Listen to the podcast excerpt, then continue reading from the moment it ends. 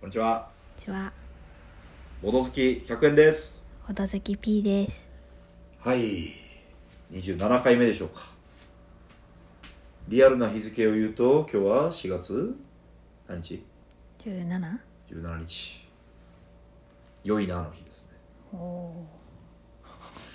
おお。今回久しぶりにボドゲ会ですね。久しぶりにやりましたね、家でボドゲ。うーん。何やりました何これ名前わかんない。ビスコ。ビスカウンツ。オブザ・ウェスト・キングだ。読みますえ。西フランク王国の。よ。よしゃく。子供の子です。こしゃく。子爵っていうみたいですししゃく。そうなんですええっ、とまあ西フランク王国っていうもうこれシリーズものなんですよ一応えー。三部作あっうてそれの一応最終版ですーん。三部作目、まあ、別になんかグレードアップしてるっていうよりはもうそれぞれ違う作品なんですけど西フランク王国ってどこわかりますじゃない。まあ知らなくてもあんまり問題ないですプレイするにはフランクフルトがある街じゃない。まあヨーロッパではあります、あるそうですなんかケンビルさんっていうこの出してる企業が西フランク王国に対する解説を YouTube でしたりしてましたけど、うーん。半分見てやめてしまいました興味なかった。眠かったその時世界史大嫌い人間でもあるのあでいくらボードゲームに紐づいててもちょっと厳しかったですそれは置いといてまあ2人でやってインストが40分ぐらいかかったかな結果、きつかったですかあ。でもインスタは別になんか。大丈夫だった。おう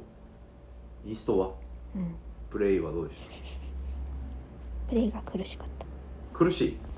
苦しいっていうのは意味がわからんくて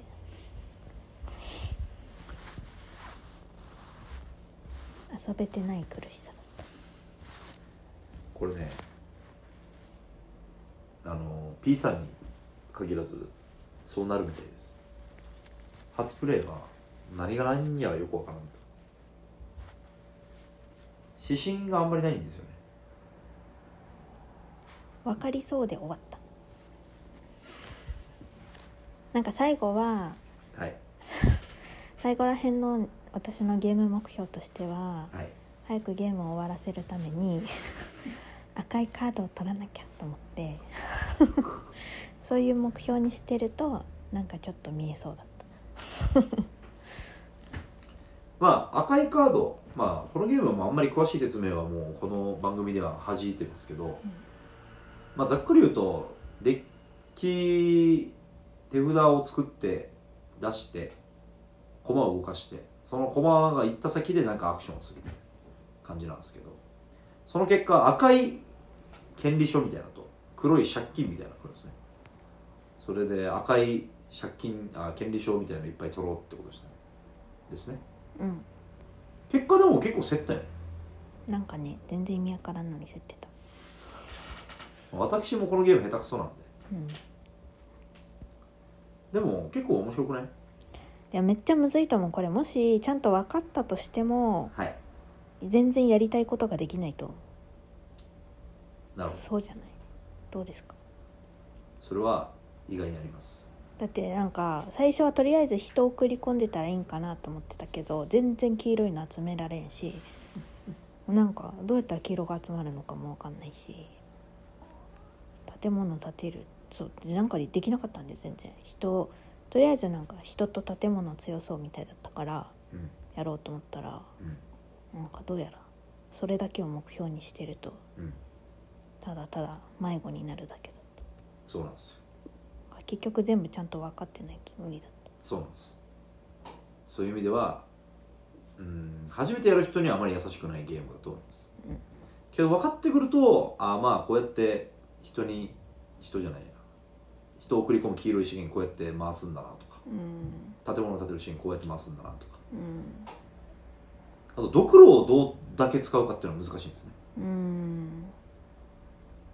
意外に大丈夫なのかどうなのかこれなんかあんま分からんけどこの黒いのと白いのって動かしたいの動かしたくないの基本的にはあのー赤いのいっぱい取りたいじゃないですかうんだってこれ勝利点になるしうん黒いのはまずマイナス2点だしうんプラスひっくり返さないと資源ももらえないしうんんひっくり返してやっとマイナスがなくなるっていううんなんですけどじゃあ白いのばっか取っていくとうーん結局白がどあ白っていうか赤いのかうん赤いのばっか取っていくとそれが先に切れちゃってうん黒いっぱい裏返してた人が12点最後もらえちゃうっていううんだからそれがうまくひ綱引きみたいにバランスを取ってると思うんでこのゲームのルールとしてうん言ってる意味わかります分からないじゃあもう聞いてる人余計わかんないけど私の質問意図となんか違ってたみたい質問なんだこの黒いコマと白いコマ、ななんか黒が悪そうな感じがすうるんしドクロっていうマークもなんか悪そうなイメージだけどはい、結局でもドクロって別にうんワイルドカードでなんか強そうな感じするし、うんドクロこの黒と白がぶつかったところでなんかそんなに悪いことが起きてる感じもしなくてその通りなんですその感覚もちょっといまいちわからんかっ確かにおっしゃる通り黒とにかくめっちゃ悪そうなこと起きそうなのたうんに意外にそうでもないよっていううんそれが直感的じゃないっていうのもこのゲームなんですようん余計初プレイの人を惑わせるんですうん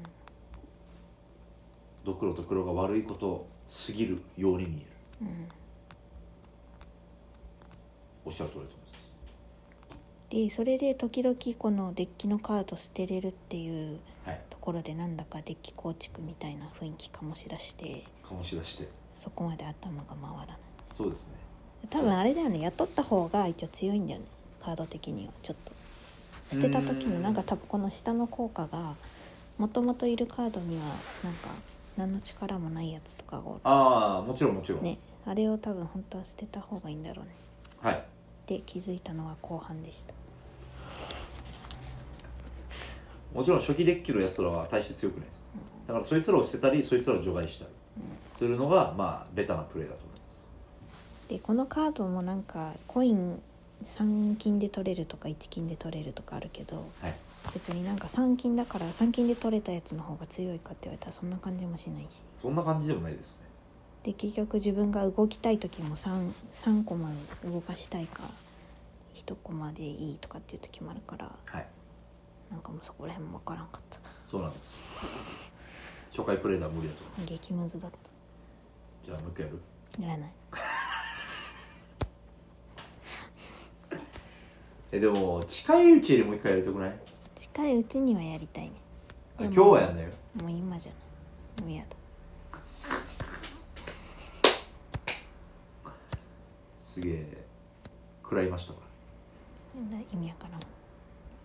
最初どうだったの最初はソロプレイでやってあソロでやってんのでまあなあ他に人に教えないといけないからソロプレイでルール把握も込めてやったわけで2回目やった時はなんかこう特化になったのねとか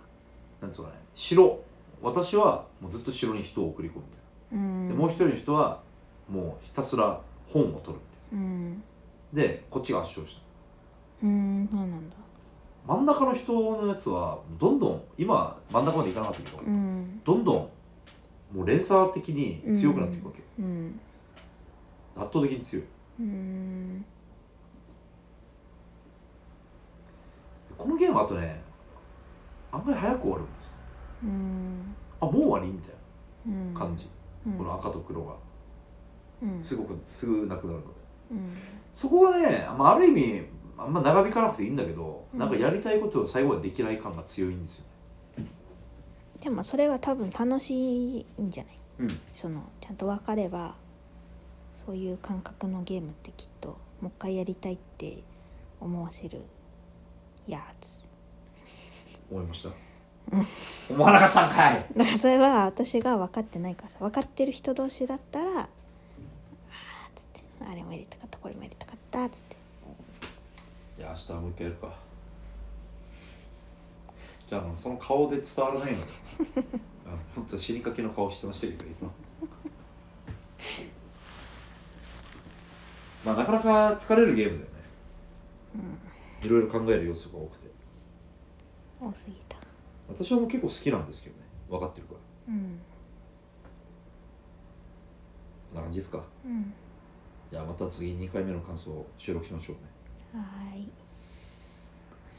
今日は西フランク王国あちなみに「スキタイの侵略者」覚えてるうんなんか楽しかったやつの同じ作者えー、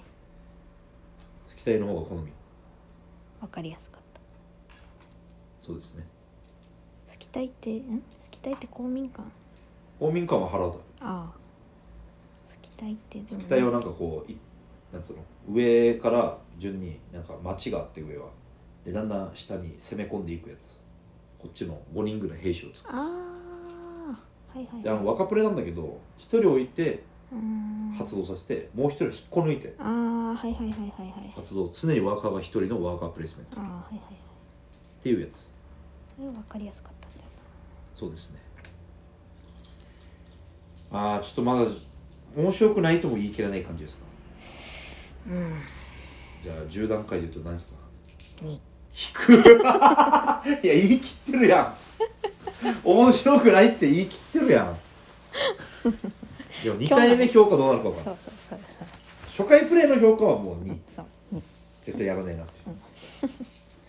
わかりましたじゃあ今後の P さんの